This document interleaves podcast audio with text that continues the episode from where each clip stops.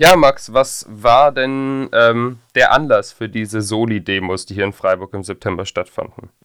Genau, ähm, also erstmal, die, die waren nicht nur in Freiburg, die waren auch in Hamburg, die waren auch in Spanien, die waren international. Der Anlass für diese Demos war, dass ArbeiterInnen in einer Textilfabrik in Bangladesch, in einer Textilfabrik der Dragon Group, was eine größere Gruppe an Textilfabriken und anderen Firmen in Bangladesch, besonders in Dhaka, der Hauptstadt, ist, dass die im März, April rausgeschmissen wurden, so um die 500 mitten in der Corona-Krise, nachdem bereits schon länger vorher deren Gehälter nicht bezahlt wurden. Deshalb bereits im Oktober, November letzten Jahres haben sie dann langsam angefangen, irgendwie was dagegen zu machen, dagegen vorzugehen, sich zu organisieren. Dabei hat ihnen auch die Bangladesh Garment Workers Trade Union Center, also eine größere, aber nicht offiziell registrierte Gewerkschaft, da geholfen.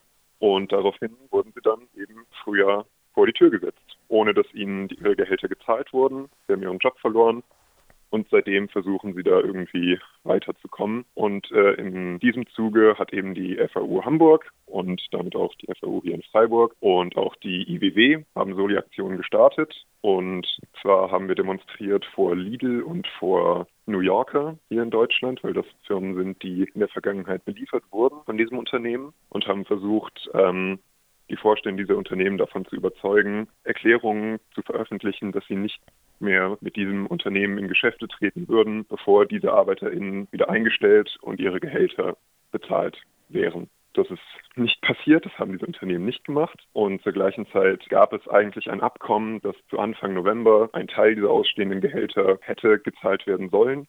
Das ist nicht geschehen und seitdem finden im Rahmen dieser Kampagne von FAU und IWW wieder, äh, wieder Veranstaltungen dagegen statt und auch in Bangladesch geht es weiter. Jetzt hast du auch gesagt, dass die schon seit mehreren Monaten auch äh, in Bangladesch selber protestieren. Was war denn die ähm, Begründung also für diese Entlassung?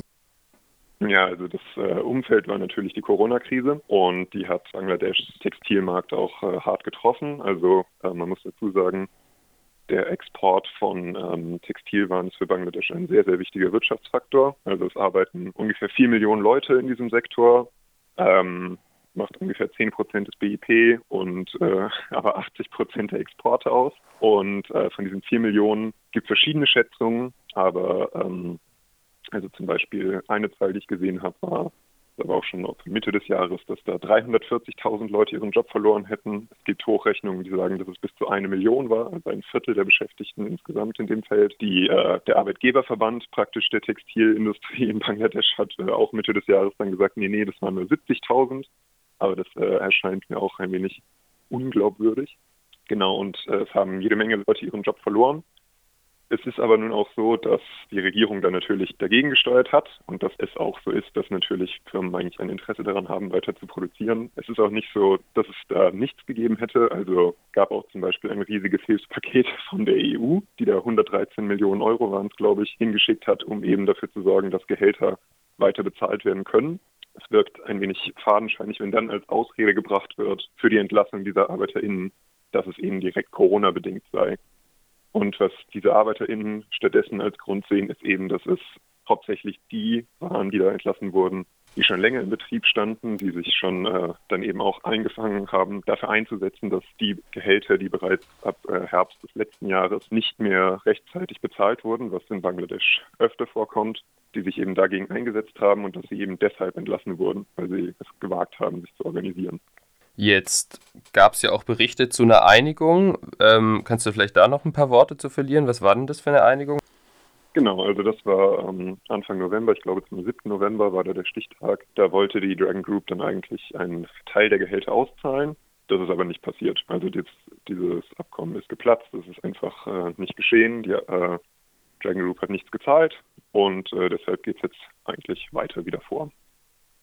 Es gab ja auch ähm, während diesen Protesten Einsätze der Polizei in Bangladesch und äh, zum Teil wurde ja auch berichtet, dass die Polizei da relativ hart gegen die Demonstrierenden vorgegangen ist. Was hast du denn da mitbekommen? Ja, also das äh, muss ich sagen, kann ich vielleicht nicht differenziert genug einschätzen, aber nach dem, was ich bisher gesehen habe, also geht die Polizei da durchaus hart vor bei solchen Protesten.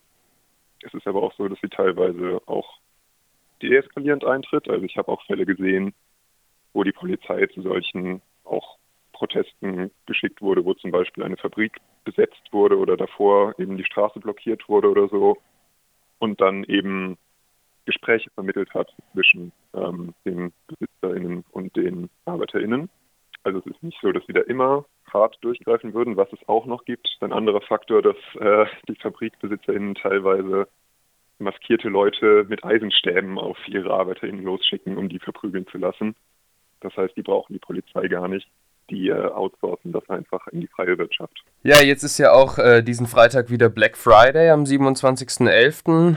Das Ganze ist natürlich auch irgendwie im Kontext damit zu sehen, weil wir einige Produkte auch wahrscheinlich, die dort im Angebot sind, unter anderem auch aus der Textilindustrie in Bangladesch kriegen. Ähm, die FAU macht ja auch einen Aktionstag. Äh, was genau ist denn da die Intention? Warum denn gerade auch nochmal am Black Friday dafür nochmal Aufmerksamkeit schaffen? Also wie du sagst, es ist so, dass wir jede Menge Produkte von da beziehen, besonders aus dem Textilmarkt. Lidl und New Yorker beziehen von da oder haben von da bezogen. Und ähm, jetzt kann man natürlich einerseits sagen, okay, dann kaufen wir halt einfach keine Produkte mehr aus Bangladesch. Aber das trifft ja zu kurz, weil man will ja nicht, dass diese Jobs einfach wegbrechen. Die Leute wollen ja trotzdem irgendwie Arbeit haben, sondern es geht ja darum, diese Leute zu unterstützen bei den gezielten Protesten, die sie veranstalten gegen Missstände, denen sie begegnen.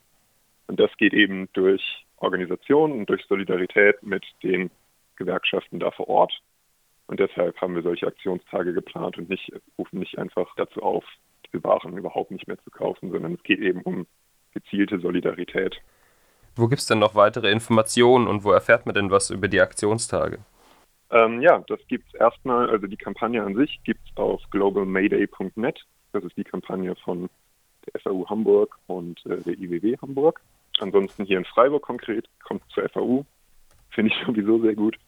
Ähm, genau, einfach freiburg.fau.org, meine ich, ist es.